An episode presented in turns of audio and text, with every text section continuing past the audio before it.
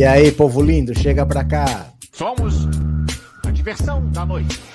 Terça-feira, 9 de janeiro de 2024. As coisas estão acontecendo apesar do período de férias, né?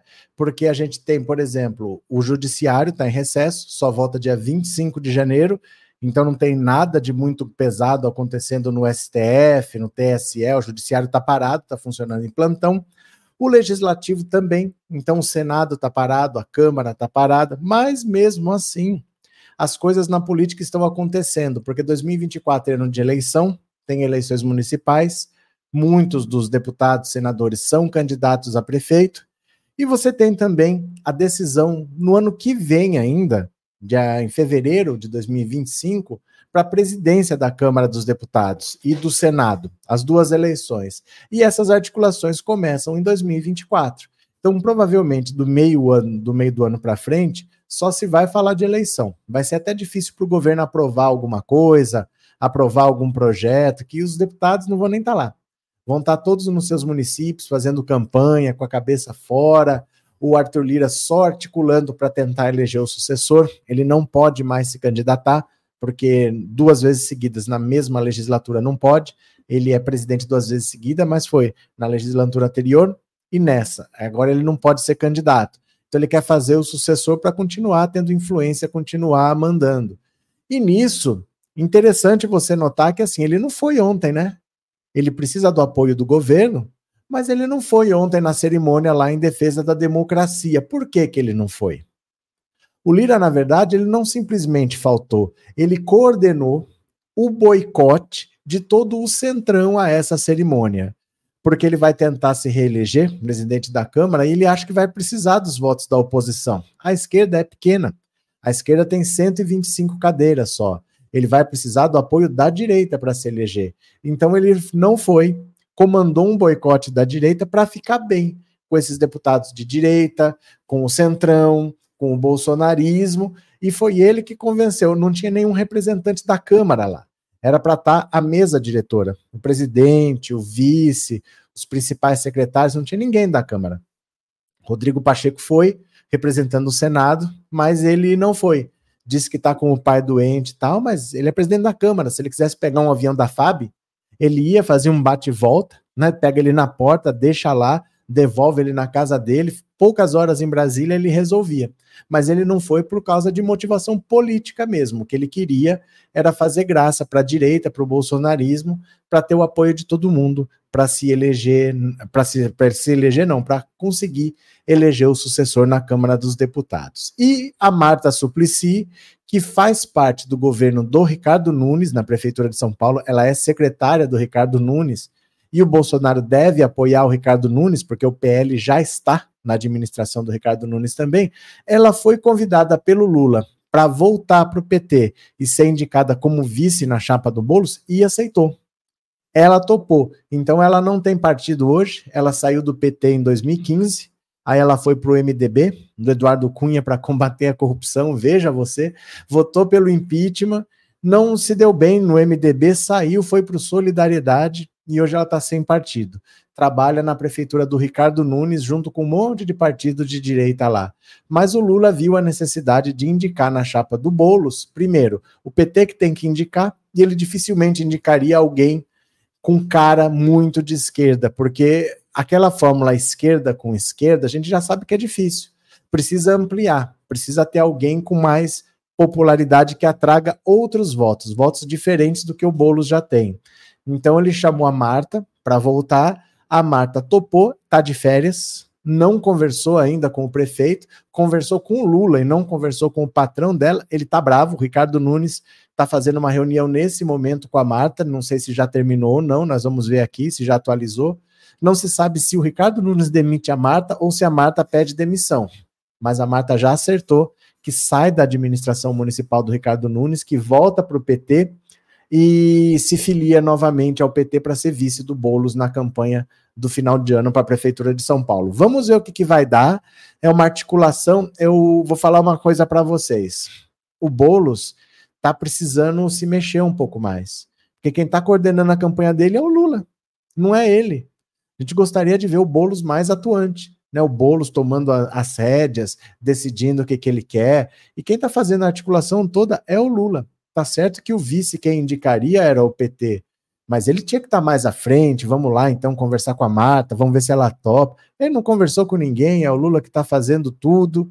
E dentro do PSOL, quem é deputado federal que está tendo mais atuação? É Erika Hilton que é do pessoal de São Paulo também. Quer dizer, não tem nem a desculpa de que é de um estado. Ah, mas é que eu sou de um estado. Não, não tem. É do mesmo partido, do mesmo estado.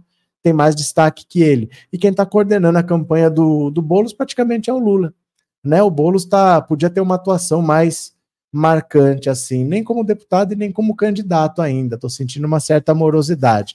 Tomara que dê tudo certo. A Marta topou, vai sair da administração, vai se filiar ao PT e vai ser indicada para ser vice do Bolos. Quem está aqui pela primeira vez, se inscreve no canal, deixa aí um super chat, um super sticker, um like para colaborar com o canal para o YouTube divulgar mais. Vamos ler notícias? Vocês vêm comigo? Eu vou compartilhar a tela, bora, venham aqui comigo e foi. Olha só. Com demissão à vista, Marta se reunirá com Nunes. Prefeito está Bravo, meu Deus do céu, Ricardo Nunes está bravo, gente.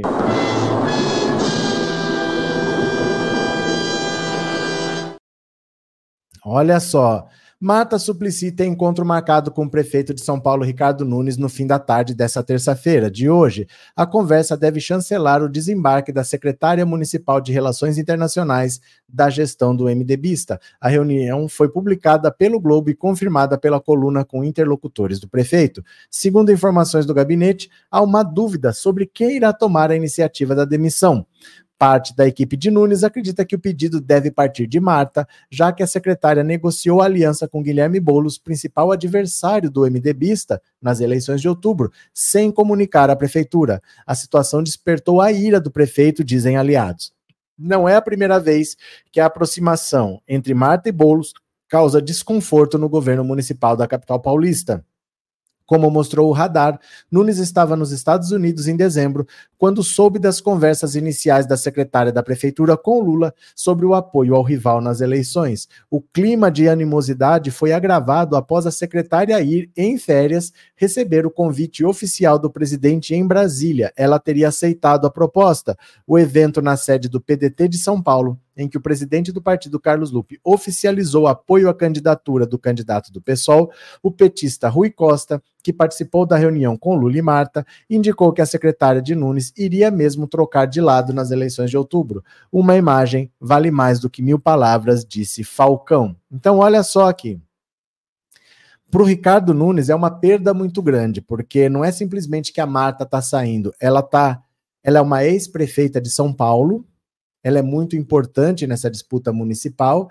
Ela estava de um lado e está indo para o lado do adversário. É como se você tivesse um clube importante e o seu centroavante ou o seu camisa 10 decidisse sair do seu time e fosse para o seu time rival disputar a final contra você. É mais ou menos isso que está acontecendo. Ela está saindo de dentro do governo. Ela não é uma parceira, ela é secretária da prefeitura e está saindo da prefeitura para exatamente para o adversário enfrentar o Ricardo Nunes. Então, para ele, pessoalmente, é uma derrota muito grande ele não conseguir segurar a Marta e a Marta ainda aí favoreceu o adversário dele, sabendo por que, que o Lula quer a Marta lá. Então é muito ruim para o Ricardo Nunes que isso aconteça e deve fortalecer a campanha do Bolos. Vamos ver o que acontece daqui para frente, né?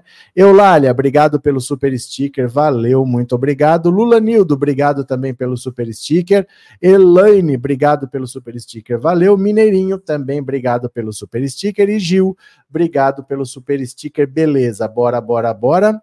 Anne Wallace, boa noite, tudo bem? Sim, obrigada. Pronto.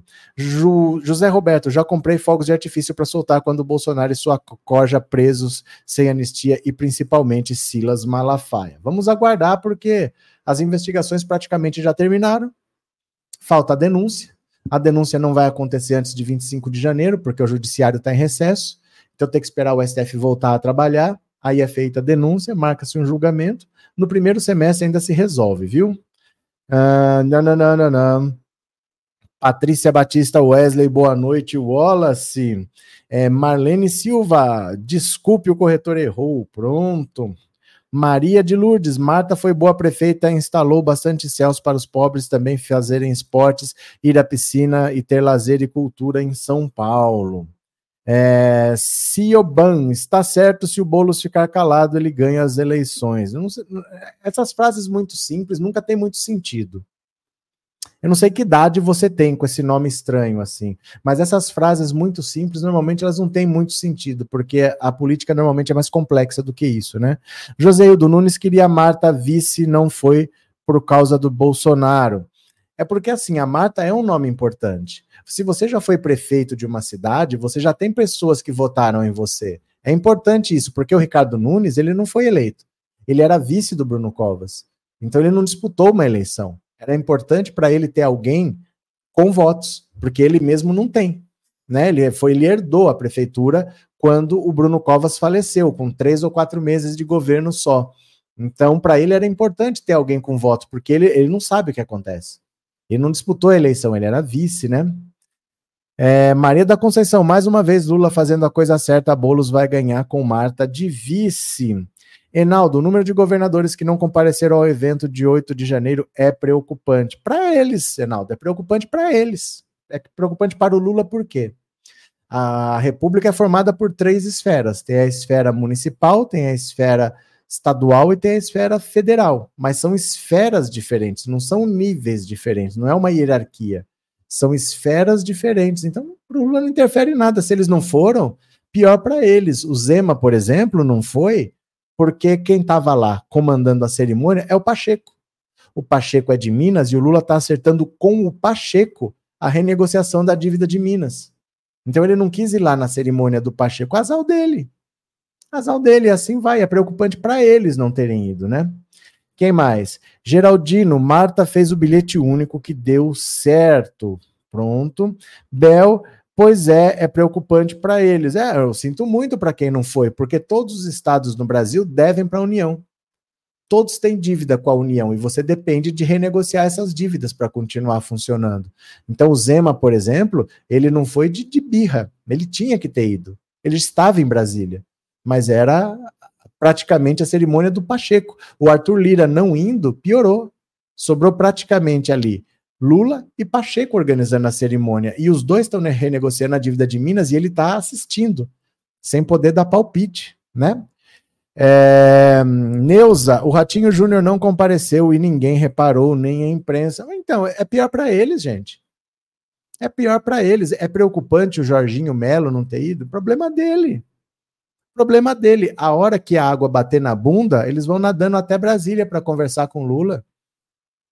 Só perde quem briga com o presidente da República. Só, pré, só perde. Com o Bolsonaro era diferente, porque era ele que brigava. Mas você comprar briga com o presidente é você que perde, porque você tem dívidas, você tem demandas, você tem necessidades, você tem parcerias que você precisa fazer. E brigado você não ganha nada. Então, azar deles, né? Minha, minha, minha, minha, minha. É, Ana Maria, eu acho é pouco, seja bem-vinda. Marta Conceição Zema é o Chico Bento da Shopee. Olívio, boa noite aos ouvintes, boa noite. Estamos chegando. Clóvis, dessa vez piorou para o Zema. É problema dele. Ele se enrolou, ele está atacando Lula desde a campanha, problema dele. Ele está desesperado que ele precisa renegociar as dívidas porque Minas não tem dinheiro para pagar o Estado trava, o Estado para, só que o Lula está vendo a situação de Minas, mas não com ele, está vendo com o Pacheco. E o Pacheco vai disputar a sucessão do Zema em 2026. Então, mas ao dele, o que a gente vai fazer, né? É, Márcia, eles não estão preocupados, por que, que eu vou ficar? Problema deles, gente, de verdade, assim mesmo. É problema deles, eles que se virem, né? Mamãe, é, Luciano, faço questão de assistir os programas que apare... Cortou. Eu acho que digitou antes a mensagem, né? Pronto. Vamos ler mais uma, meu povo? Eu vou compartilhar a tela aqui, ó. Quem puder ajudar o canal, o WhatsApp está aqui na tela. É esse celular. A chave Pix é 14997790615. Então, se você puder dar um apoio, é nesse link aí. Pode ser? Posso contar com vocês? Vou compartilhar a tela e bora aqui comigo. Venham aqui comigo. Foi. Olha só. Opa! Ops. Arthur Lira comandou o boicote do Centrão a ato em defesa da democracia. É outro também que só está preocupado na própria reeleição, que é daqui a um ano. Não está nem aí com as notícias, né? E parece que eu estou meio travado aqui. O que está acontecendo? Parece que eu estou meio travado. Pera aí, viu, gente? Eu vou sair e voltar rapidinho, porque parece que eu estou meio travado. Pera aí.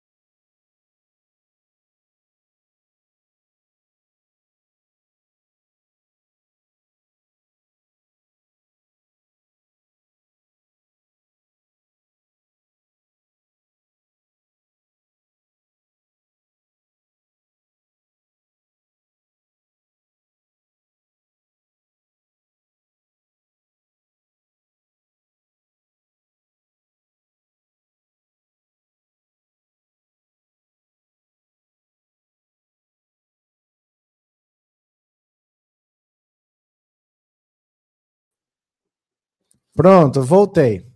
Voltei. Deu uma travadinha, mas já destravou. Voltamos para cá. Vou compartilhar a tela, vem aqui comigo e bora, vem aqui comigo. Foi, parece que tá travando de novo, hein? Que coisa chata. Vamos ver aqui. Olha, Arthur comandou o boicote do Centrão, a ato em defesa da democracia. Vamos ver? Olha, o presidente da Câmara, Arthur Lira, não foi só a ausência mais marcante do ato dessa segunda-feira no Congresso, que marcou o aniversário dos atos antidemocráticos promovidos pelos bolsonaristas quando invadiram a Praça dos Três Poderes no dia 8 de janeiro do ano passado. Lira acabou liderando o boicote do Centrão, a manifestação em defesa da democracia, promovida pelos presidentes do Senado, Rodrigo Pacheco, e do Executivo, Lula e do Judiciário Barroso. Junto com Arthur Lira, boa parte dos deputados dos partidos do Centrão associaram-se aos parlamentares e governadores bolsonaristas para se ausentar do evento, conforme revelou no UOL a colunista Natália Portinari. Coincidentemente, na quarta-feira passada, antes de ir embora de Alagoas, o ex-presidente Jair Bolsonaro fez uma visita a Arthur Lira na cidade de Barra de São Miguel, cujo prefeito Benedito de Lira é pai do presidente da Câmara. Bolsonaro e Lira conversaram por cerca de uma hora. O presidente da Câmara considera ter motivos para boicotar o evento em Brasília, embora ele não admita e até tenha divulgado que faltou por problemas familiares. O primeiro motivo seria o fato de temer que o evento se tornasse um ato pró-PT mas há outros. Lira também cobra o apoio do governo ao candidato que ele escolherá para sua sucessão no comando da Câmara. Esse é o segundo motivo. Ele está no último ano de mandato no cargo, quando os chefes da Câmara costumam perder poder junto aos seus pares. No momento, seu predileto é Elmar Nascimento, mas o vice-presidente da Câmara, Marcos Pereira, fa é, lhe faz forte oposição. Também o líder do PSD, Antônio Brito, tornou-se um candidato forte, com apoio do presidente nacional do partido, Gilberto Kassab. A estratégia de Arthur Lira é repetir na Câmara o mesmo procedimento do ex-presidente do Senado, Davi Alcolumbre. Alcolumbre elegeu seu sucessor, Rodrigo Pacheco, e passou a presidir a Comissão de Constituição e Justiça, atuando como verdadeira eminência parda do Senado. Agora ele se candidata novamente a presidente da Casa, como favorito com apoio de Pacheco e com poder de fogo para exigir adesão do Planalto.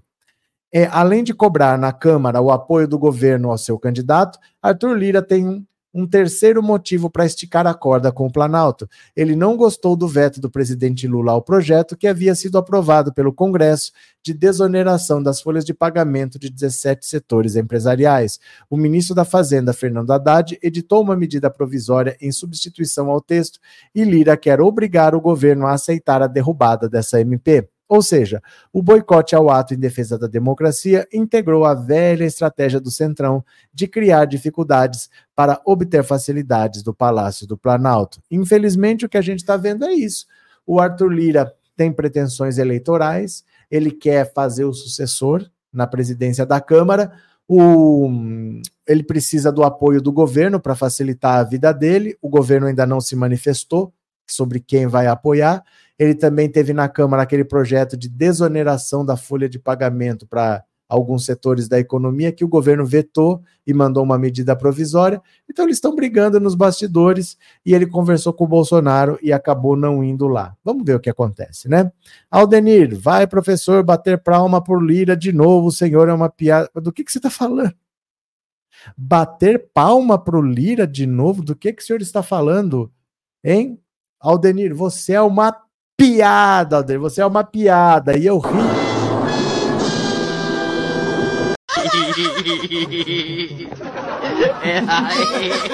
É a família.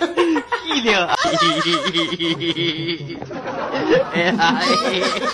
É a família. Filho. Ai, meu Deus do céu. Quem é Aldenir que eu não conheço? Regina presenteou o canal com cinco assinaturas do Pensando Alto. Obrigado, Regina. Obrigado pelo apoio. A Regina conseguiu cinco assinaturas. Cinco pessoas vão se tornar membros do canal porque a Regina foi generosa. Que bacana. Obrigado, viu, Regina? O que mais que vocês estão falando aqui? Helena, boa noite. Cheguei atrasada, mas cheguei. É o que importa.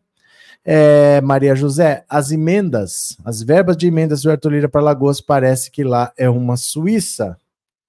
Pa deveria ser, pelo menos, né? Pela quantidade de dinheiro. É, Magali, coitado do nosso Lulão, haja estômago para lidar com esse bando de canalhas. Mas o Magali sempre foi assim. A política é assim. A política não é uma maravilha como as pessoas pensam. Ah, eu sou presidente, eu faço o que eu quero, eu mando, desmando. Não é assim. Você tem que juntar interesses com pessoas que foram eleitas, mas que não foi você que escolheu. O Lula tem um Congresso muito reacionário de direita e sempre foi assim. A esquerda nunca teve maioria. E o Lula tem que se virar. Então, o Brasil funciona porque o Lula é um verdadeiro gênio. Ele, com minoria, consegue vencer a eleição e, com minoria na Câmara e no Senado, consegue governar. Mas qualquer outro ia ter bastante dificuldades na, na situação que o Lula está porque o Congresso é muito reacionário e um presidente sofreria muito. Tanto é que a Dilma sofreu impeachment, né? A Dilma chegou a sofrer impeachment, porque é muito difícil governar com essa gente lá. O que eles querem é atrapalhar e conseguir dinheiro, né? José Campos, o Wallace, mais do dinheiro do Nordeste, ele gosta muito, ele só não quer que o Nordeste vote. Do que, que vocês estão falando, hein? Antônia, Anne, boa noite. Depressão é uma luta diária, eu também sei o que é isso, terrível. Continuemos ao Zenir. Obrigado pelo super sticker, valeu, obrigado pelo apoio, viu? Muito obrigado. Josmar, a gadaiada faz até os cachorros dar risada. Eu não sei de onde apareceu esse cidadão, nem sei o que ele quis dizer, na verdade. Joseildo, Centão é que atrapalha o Brasil a melhorar. Mas aí é que tá, Joseildo. Não adianta você pôr a culpa no centrão, porque o brasileiro é a cara do centrão. Por exemplo, imagina que você mora num prédio. Tem reunião de condomínio. Vai saber, vão decidir o que fazer com o dinheiro do condomínio, que é dinheiro que você paga. Eles vão saber se vão contratar uma nova empresa para tirar o lixo, ou se vão fazer uma restauração de fachada, ou se vão trocar a empresa que faz a manutenção das piscinas. É o seu dinheiro. Seu prédio pode ter 20 andares, 100 apartamentos. Você vai na reunião, tem três pessoas lá. Esse desinteresse do brasileiro com o que é feito com o dinheiro dele é que gera o centrão. O centrão é a cara do brasileiro. Mais do que a direita e mais do que a esquerda. Não é, ai, de onde que apareceu esse centrão malvadão? Ele é eleito por pessoas que não se interessam por política e votam igual o nariz.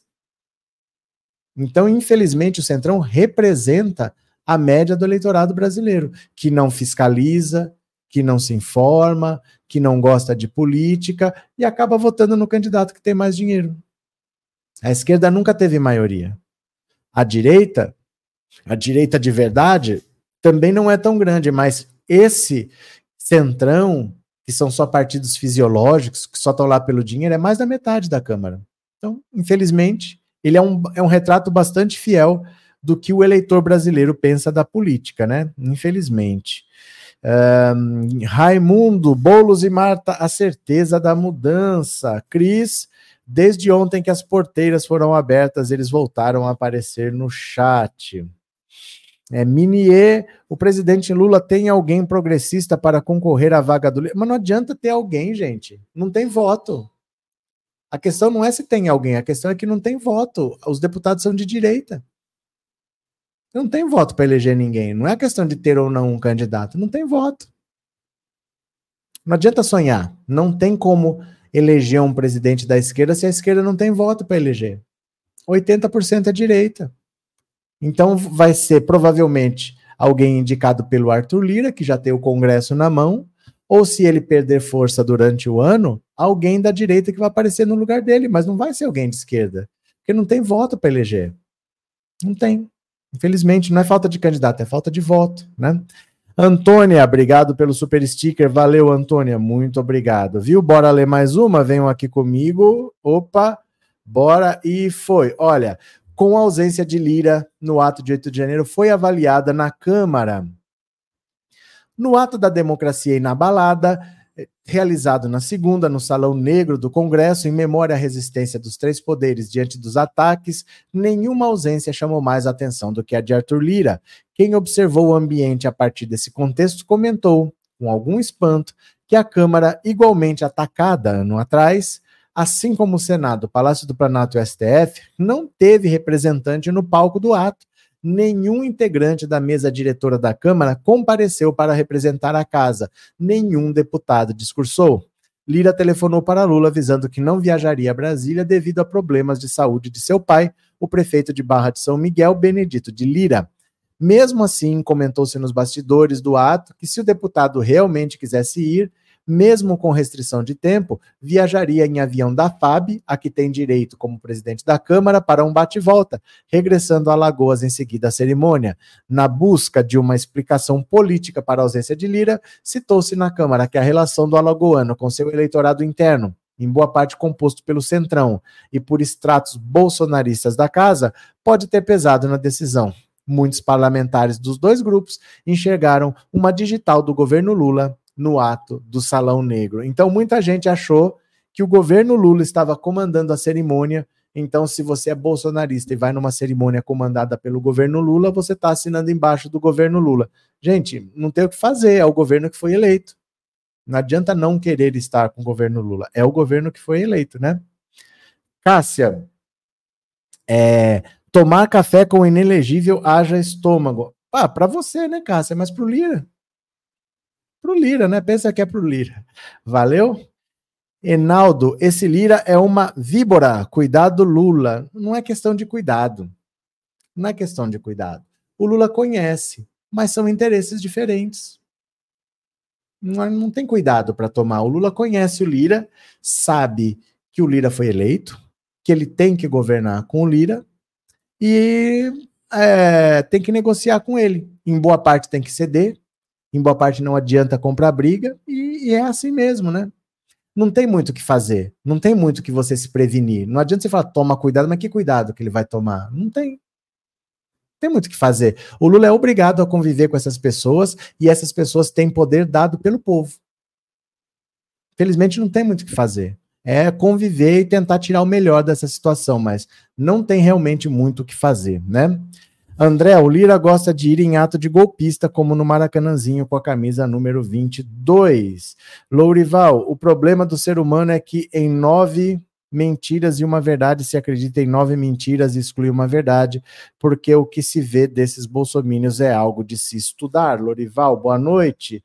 Isabel, boa noite. Feliz ano novo. Feliz ano novo, Isabel. Você toma vergonha nessa cara que já é dia 9, viu? É, Altelina, boa noite, boa noite, boa noite. Pronto, bora para mais uma, bora para mais uma. Democratas peronomútil, a ausência de agora combina com a conduta pregressa de Lira, Tarcísio, Zema, Castro e tantos outros. Olha só. No dia 9 de janeiro, imediatamente após a intentona bolsonarista do ano passado, todos os governadores, assim como o presidente do Senado e da Câmara, se juntaram ao presidente da República e aos ministros do STF, caminharam juntos em apoio à democracia, do Palácio do Planalto até a sede do Supremo.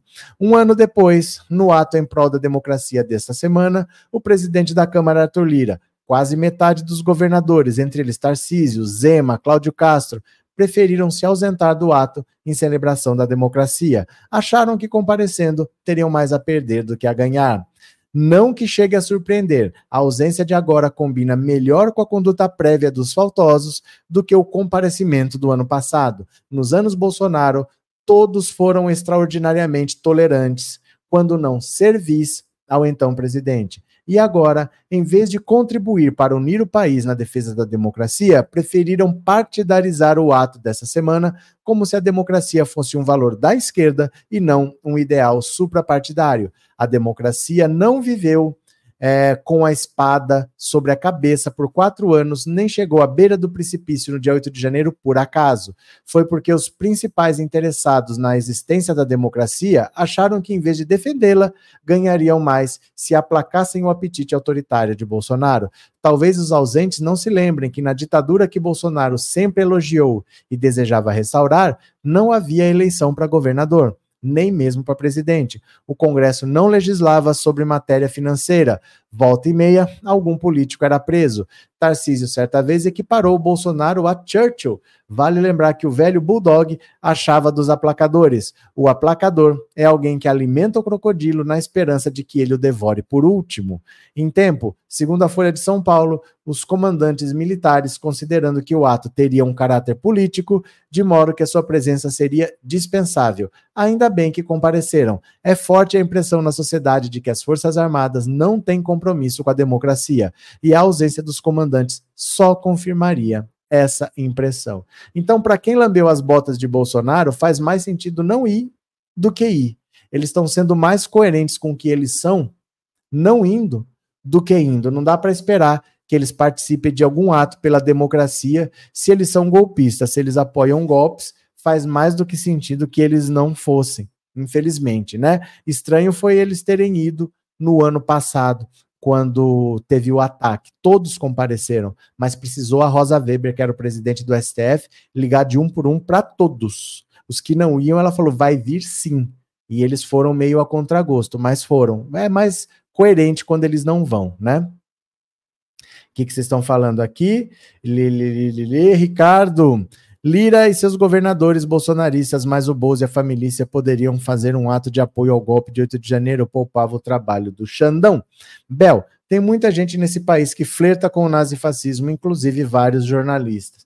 É porque muita gente enriqueceu durante a ditadura. A ditadura foi muito boa para muita gente. Então, por exemplo, no tempo dos militares, os militares simplesmente viraram as costas para o Nordeste, o Nordeste ficou abandonado, e eles pegavam empréstimo no exterior, em dólar, muitos, muitos empréstimos com o FMI, e investiam no Sul e no Sudeste. Então, muita gente que tinha empresas aqui enriqueceu. A Rede Globo, por exemplo, o golpe foi em 64.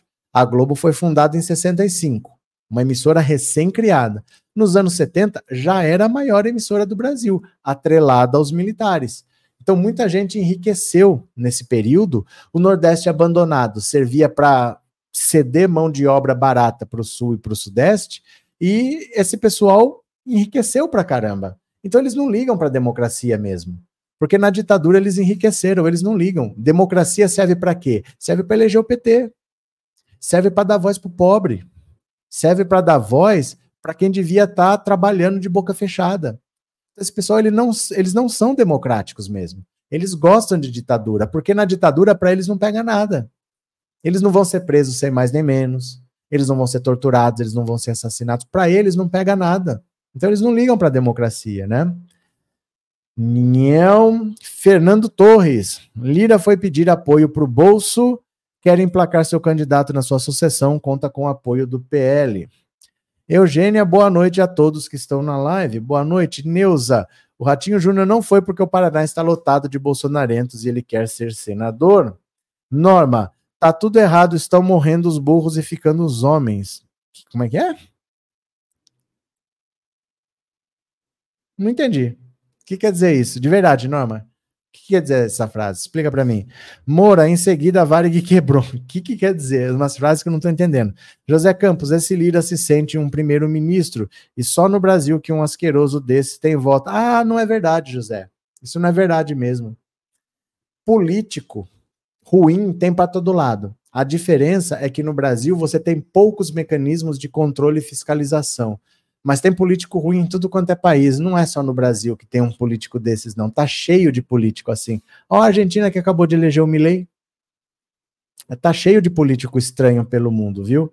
Joseildo, o Centrão não tá nem aí, faz o que quer na política. Dalto, estou aqui em Maringá passando férias. Todos os apresentadores de TV passam pano para os presos. Pronto. Neuza, os três comandantes das forças estavam lá, os três com cara de quem comeu e não gostou. Pronto. Vamos ler mais uma? Venham aqui comigo, por favor. Quem puder colaborar com o canal, o Pix está aqui, 14997790615. Dá uma força caso você possa, se puder. Se não puder, tá tudo certo, viu? Vou compartilhar a tela de novo. Venham aqui comigo. E foi. Discurso de Moraes sobre a regulação das redes antecipa a decisão do TSE. O TSE está tendo que decidir o que, que vai fazer, por exemplo, com a inteligência artificial. Porque hoje eu posso fazer um vídeo seu, eu posso pegar a sua imagem, a sua voz, colocar o texto que eu quiser na sua boca e ninguém diz que não é de verdade. Se eu usar isso para mentir, como é que faz? Então, o discurso dele já antecipa o que o TSE vai decidir. Vejam só. O presidente do TSE, Alexandre de Moraes, aproveitou o evento Democracia Inabalada ontem no Congresso Nacional para antecipar o que a corte deve decidir nesse 2024, antes das eleições municipais. Em seu discurso, Moraes disse que o novo populismo digital extremista evoluiu na utilização dos mesmos métodos dos regimes nazistas e fascistas, afirmou ser necessária a criação de regras para evitar futuras ameaças à democracia. No TSE, os ministros se movem para driblar o Congresso e regular o uso de inteligência artificial e das redes sociais.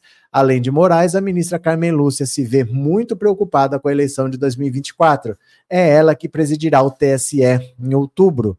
Nos ministros finalizarão as instruções normativas das eleições desse ano em 8 de março e devem apresentar regras quanto ao uso da internet no pleito. O TSE mandará um recado ao Congresso, sobretudo ao presidente Arthur Lira, que se senta no PL das fake news. Apesar disso, sobre a inteligência artificial, o deputado já disse que a casa debaterá sobre o assunto antes de outubro. Olha, é preciso tomar uma atitude com urgência sobre o que fazer com as redes sociais, porque já estamos no ano da eleição. E as mentiras vão rolar por aí. A diferença é que cada vez mais fica difícil de diferenciar o que é mentira do que é verdade, porque a inteligência artificial cria qualquer coisa. Se você falar que o ET de Varginha é, estava na posse do Lula, com a camisa do Neymar, bebendo uma Moe Chandon, a inteligência artificial cria essa imagem na hora para você. E você não sabe dizer se aquilo é verdade ou não, porque você não vê assim, é uma montagem grosseira. Não, parece uma foto que foi tirada, se quiser. Então você consegue faz, colocar, por exemplo, você pega um vídeo do Lula, você bota o que você quiser na voz do Lula, ele vai falar com a voz do Lula no idioma que você quiser. Você faz qualquer coisa. Então, como é que as pessoas vão saber o que é verdade ou não, né? É, Beatriz, quem achava que o presidente pode tudo era o capiroto e os filhos dele, deu no que deu. Verdade, Beatriz. Patrícia, no governo do Bozo aqui em Santa Catarina não houve nenhuma obra de infraestrutura, só o Lula agora está liberando verbas para as rodovias. E não teve porque eles não quiseram, porque facilidade tinha, né? Facilidade tinha, mas não tem interesse. Ah, os governos de direita, eles não têm interesse de fazer nada, eles têm interesse em se, se apropriar, né? Bel, foi mais ou menos o que fizeram com o vídeo fake do Padre Júlio. Essa gente é rateira demais, inescrupulosa demais. César Previdente, obrigado pelo super sticker, viu? Obrigado de coração pelo apoio. Valeu. Antônio Albini, obrigado pelo super sticker. Acho que esse aqui eu tinha lido. Pronto. É, Suevil, boa noite. Chegando, Cássia. Se já espalham fake news e muitos acreditam, imagina usando inteligência artificial. Mas olha só. Apesar de tudo, a maior parte das pessoas já tem o voto escolhido.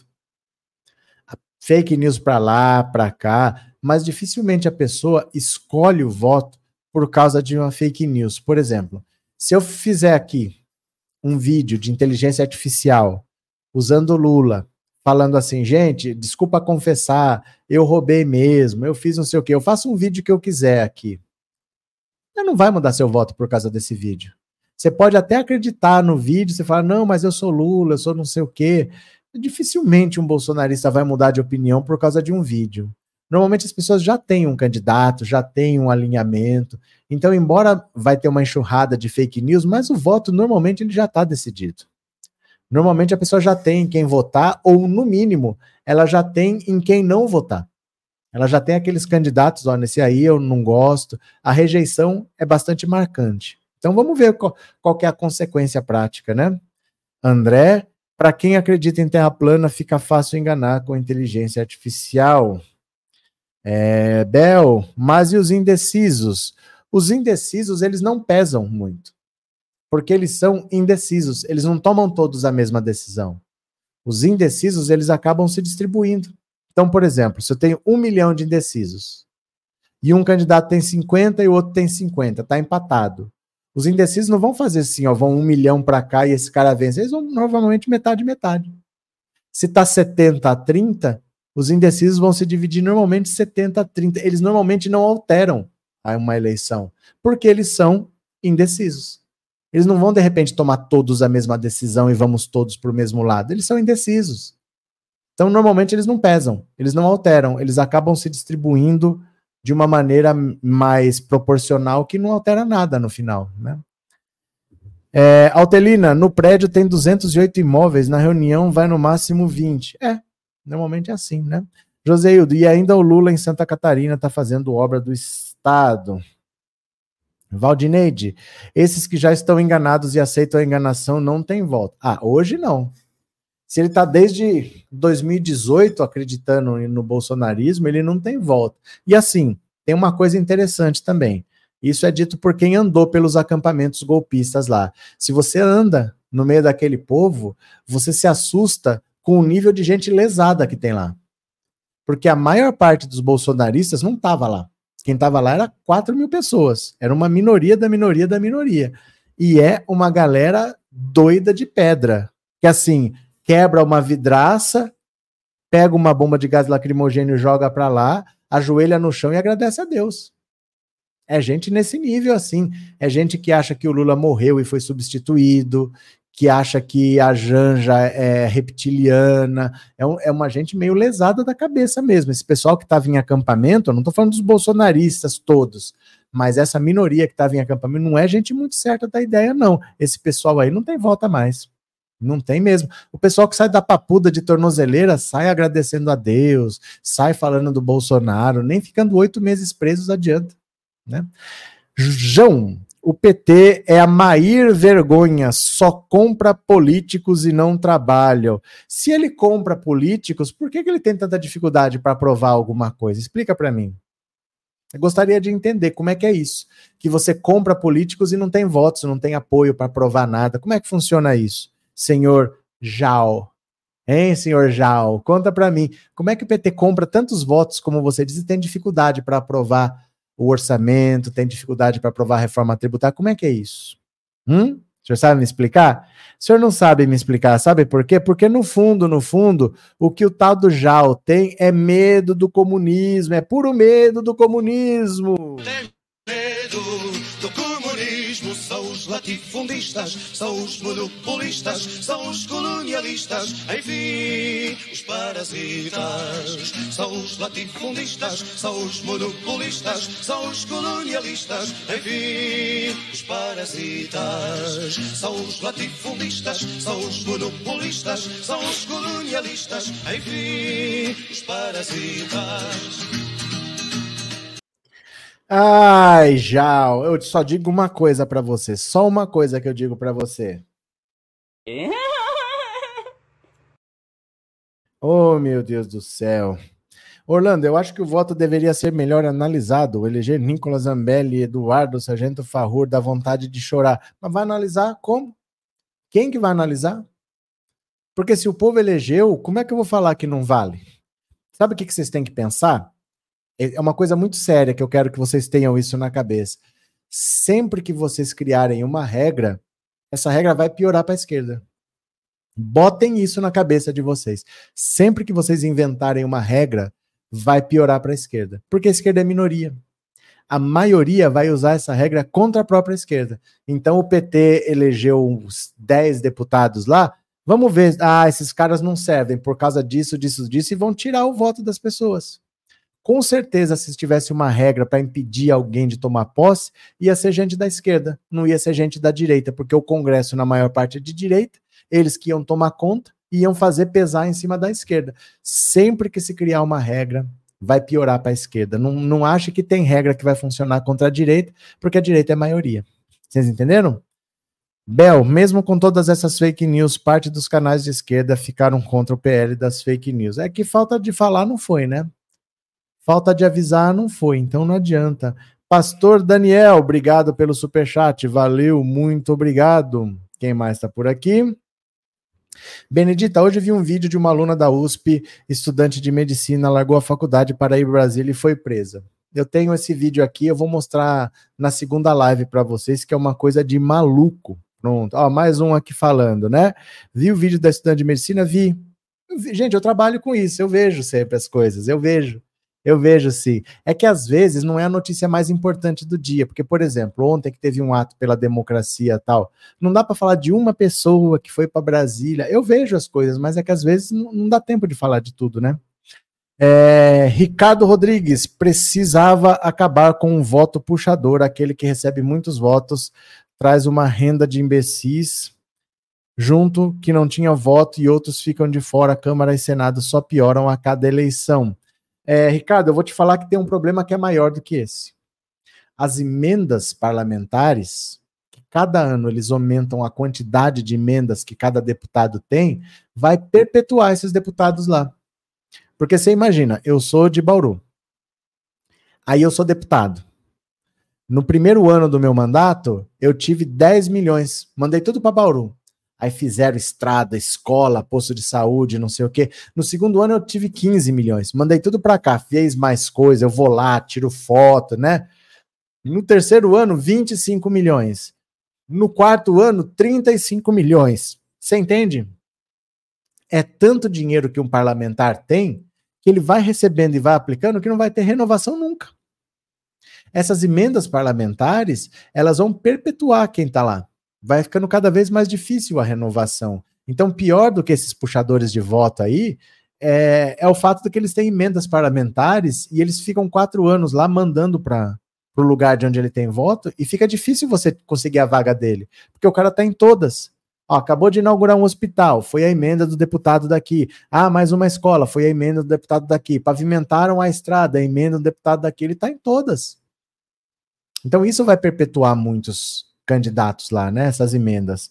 Antônio Martendal, boa noite, abraço, Antônio. Seja muito bem-vindo, obrigado pelo super chat, viu? Muito obrigado, valeu de coração.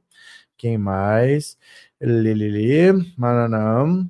Hum, deixa eu ver aqui, tô procurando. Miguel, só as pessoas de pouca cognição são manipuladas. Não, não é verdade, Miguel, não é verdade. Essa frase chega a ser muito preconceituosa chega a ser muito preconceituosa. Sabe por quê? Porque não, não é todo mundo que sabe tudo. E às vezes, porque você não sabe uma coisa, eu consigo te enganar. Então, assim, por exemplo, quem toma golpe, um estelionato, o cara consegue levar seu carro, tal. Não é uma pessoa de pouca cognição, não é uma pessoa burra. É que às vezes o golpe é bem feito, é bem armado, e você não sabe que aquele tipo de golpe existe. Essas coisas acontecem, desde que o mundo é mundo. Não é só uma coisa de trouxa, isso aí é só é puro preconceito só. As pessoas, elas são muito enganadas porque o cara vive pro crime. Eu não vivo pro crime. Você não vive pro crime. A gente não fica pensando em crime. Já o, o bandido vive. Então ele está sempre pensando como que ele pode enganar. E ele cria coisas que a gente nem imagina. Então nós nunca vamos estar à frente de um criminoso, porque ele vive pro crime, a gente não. Entendeu? Continuemos. É, Roseli, vi, Roseli, vi. Vocês gostam dessas histórias, né? Anne, essa galera causa medo e horror até nos ETs. Espera só um pouquinho. Eu vou pegar meu celular, que eu acho que eu deixei ali. Pera lá, vocês estão falando tanto dessa menina que eu vou mostrar um vídeo para vocês. Pera aí só um pouquinho, ó. Opa. Pera aí só um pouquinho.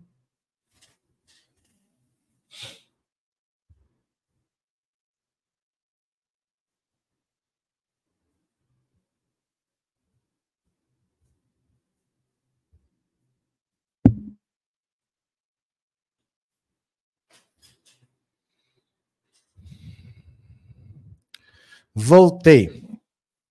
Eu voltei porque eu quero mostrar um vídeo para vocês e eu preciso. O vídeo está aqui no celular, mas eu preciso passar ele aqui para o computador para mostrar para vocês. Então, eu vou fazer o seguinte: quer ver? Vou mostrar um vídeo e uma matéria dessa menina que vocês estão falando. Espera aí. Aguenta as pontas aqui, ó.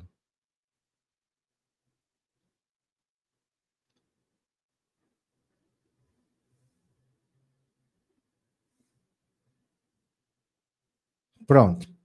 Eu vou pegar a matéria aqui, ó. Deixa eu pegar aqui, ó.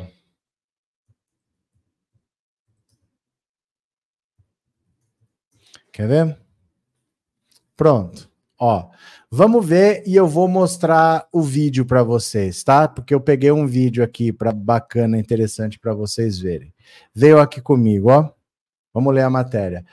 Aluna de medicina presa no dia 8 de janeiro, quer 50 mil para retornar à USP. Olha só, olha só, isso aqui, ó. A estudante de medicina da USP, que ficou sete meses presa por participação nos atos golpistas de 8 de janeiro no ano passado em Brasília, abriu uma vaquinha para tentar arrecadar 100 mil reais, dos quais 50 mil seriam destinados exclusivamente para retomar o curso neste ano. Conforme relatado pelo Metrópolis, após ter a prisão revogada em agosto de 2023, a engenheira Roberta Jéssica Oliveira Brasil Soares, está vendo aqui o Brasil? Guarda esse nome. Trancou a matrícula na Faculdade de Medicina da USP e retornou a Fortaleza, onde vive sua família. Desde agosto estou em Fortaleza, mas permaneço a maior parte do tempo só em casa. Saio apenas uma vez na semana para me apresentar à justiça e ao fórum. Estou com saudades de estudar, de ver os pacientes, de receber a continuação da minha jornada, que foi tão difícil de trilhar. Roberta foi solta mediante o uso de tornozeleira eletrônica, que ela customizou como uma bandeira do Brasil. Ela está proibida de usar as redes sociais, sair à noite, viajar, ou conversar com outras pessoas que também participaram dos atos de 8 de janeiro que destruíram a sede dos Três Poderes. No site da Vaquinha, aberto em novembro do ano passado, ela explica que pode retornar à universidade em 2024 e apresenta um cálculo de gastos para justificar os valores pedidos. Inicialmente, ela pedia um milhão, mas depois alterou o valor para 100 mil. Olha só, nos cálculos apresentados para justificar os 100 mil, Roberta diz que gostaria muito de honrar despesas no valor de 30 mil que teve quando foi presa, embora não especifique em que o dinheiro foi gasto. Ela também calcula precisar de 50 mil para pagar os primeiros meses de aluguel em um lugar próximo à Faculdade de Medicina da USP que fica em Pinheiros, na zona oeste da capital paulista, além das contas de água e luz, eletrodomésticos, colchão e até mesmo livros de estudo. Também não tenho mais o meu tablet, era minha ferramenta de estudo, está retido junto com meu celular. Além disso, Roberta quer 20 mil para iniciar uma produção própria de camisetas que serviriam como uma forma de renda para ela se manter enquanto estuda em tempo integral. A ideia é iniciar a produção com mil camisas contendo mensagens de vida e com o propósito de serem sementes do Brasil. Nos cálculos, ela também diz que pretende utilizar o dinheiro em viagens para ver a família em Fortaleza, a mais de 3 mil quilômetros de São Paulo, e que quer escrever um livro contando sua história. Estou fazendo essa vaquinha para ter condições de estudar, trabalhar e poder, nas férias de julho e dezembro, em que qualquer feriado prolongado, independentemente dos valores das passagens, viajar para Fortaleza e rever minha sobrinha, minha família, mesmo que por poucos dias. Mas que beleza, hein? Para voltar a estudar, ela precisa de 100 mil reais. Ela queria um milhão, mas ela quer agora 100 mil. Ela já arrecadou até o momento. Ah, tá aqui, ó. Eu nem li esse final, tá aqui, ó. Até o momento, Roberta conseguiu 35 doadores e arrecadou R$ 1.700. Gente, pelo amor de Deus, né? Assim. É, mas... é que só... Então dá uma olhada aqui. Eu vou mostrar um vídeo sobre essa história, que é bastante interessante. Deixa eu abrir aqui. Pera lá. Pera só um pouquinho aqui, ó. Pronto. Ó. Tá aqui. Deixa eu mostrar para vocês. Eu vou mostrar um vídeo que é um resumo dessa história. Presta atenção que vai ficar interessante, ó. Olha aqui o vídeo dessa menina, ó. Dá uma olhada aqui. Opa. Eita, pera lá. Pronto. Ó, Hoje é dia 8 de janeiro, faz um ano dos ataques em Brasília. Eu vou contar pra vocês a história da menina que morava comigo e com os meus amigos que foi presa. E tá presa até hoje. Não vou falar o nome dela, mas um dos sobrenomes dela é Brasil. Então eu vou estar citando o Brasil aqui. A Brasil fazia medicina na USP. E aí ela morava lá na região comigo, com os meus amigos que também estudam lá. Ela era daquelas fanáticas que achavam que tinha uma conspiração em 72 horas. Ela começou a viver em função disso. Ela quase botou fogo na cozinha. Porque ela botou umas salsichas para cozinhar para levar para o quartel e simplesmente voltou para o quarto. Aí começou a queimar tudo. E... A falta de noção, cara, não só. Brasil também falava que queria muito se registrar no CRAS. CRAS, para quem não sabe, é tipo um setor que cuida de gente de baixa renda, não sei explicar direito. Mas enfim, ela queria se registrar porque na cabeça dela ela tinha certeza absoluta que ela ia ganhar um trailer. Um tra- Gente, como é que a pessoa tira isso da cabeça? Ela simplesmente começou a perder a aula da faculdade, tudo. Não é spoiler, né? Mas ela perdeu a vaga, obviamente. Ela abriu mão de fazer medicina na USP para ir quebrar Brasília para defender o Bolsa. Olha que legal, cara. Mas assim, a gente não sabia que ela tinha ido, que ela tava indo para lá. Ela simplesmente assim sumiu. Tipo, sumiu. E aí, quando saiu a lista, né, de pessoas que foram presas, o nome dela tava lá e ela tá presa até hoje. E aí o dono do lugar que a gente morava, ele simplesmente doou todas as coisas dela. Porque ela tá presa, não tem ninguém. Ele simplesmente doou. Ela parou de pagar o aluguel também, claro. A gente é impressionante como você joga sua vida toda fora. Véi, sério. que tal? Que tal? É isso que muito Bolsonaro fez. Foi atrás de Bolsonaro e deu no que deu. Agora ela queria um milhão, mudou para 100 mil e tem 1.700. Não vai dar nada, porque ela não é Bolsonaro, gente. Ela não é Bolsonaro. Não é qualquer pessoa que vai receber, não. É gente importante. Ela é tonta. Ela vai ficar pedindo dinheiro, não vai receber nada e a vida vai seguir, né? Maria Aparecida, 2018, o Bolsonaro ganhou porque a esquerda ajudou, se não perdia. Não é verdade. Maria, Bolsonaro ganhou porque o Lula foi impedido de disputar a eleição. Se em 2022 o Lula venceu o Bolsonaro presidente, imagina em 2018 que era o Bolsonaro deputado. Era só ele ter disputado que ele vencia. O Lula venceu das últimas seis eleições, venceu cinco. O resto é conversa, viu? Anne, como que esse ser conseguiu passar na prova. É só estudar, gente. Se você fez boas escolas, você passa. Não entendo, um Enem é complicado e cansativo para fazer, mas se você estudou em boas escolas, você é bem treinado para isso. Você não precisa ser inteligente, você tem que ter sido bem treinado, passar por boas escolas. E aí você entra. Não é tão difícil se você passou pelas escolas certas, entendeu? Com Bosa, eu não daria um tostão furado para ela. Eu gosto muito dessa risada, me divirto muito. Quem mais? É, Valdineide já era uma perturbada, mas eu, eu falo para vocês, esse pessoal do quartel é tudo desparafusado. Eles são minoria dentro do bolsonarismo. A não é a maioria que estava nos quartéis, era uma minoria, mas é uma minoria meio destrambelhada, assim, não é gente muito certa das ideias, não. Conceição, ela abandonou o curso e perdeu a vaga. Já era, né? Joseio, dessa moça não pode ser processada. Giovanni Lira roubou até a mulher dele esperar o que desse cara. Maria José tem que pedir ajuda a Bolsonaro golpista e aliados fascistas. Prontos. Ó, vou parando por aqui. A gente volta às 21 horas, porque a Polícia Federal já falou que já tem data para encerrar o caso Marielle. Nós vamos saber muito brevemente tudo o que aconteceu de verdade no caso Marielle. As investigações vão acabar. Até março nós vamos ter o final do caso Marielle. Então vocês voltem aqui às 21 horas, aproveitem o intervalo para colaborar com o canal no Pix, deixa lá uma colaboração que eu vivo da mamata da Lei Rouanet, mas por enquanto ainda não caiu. E eu volto até daqui a pouquinho, viu? Beijo, beijo, beijo. Daqui a pouco eu volto, eu já fui. Valeu, até já, povo.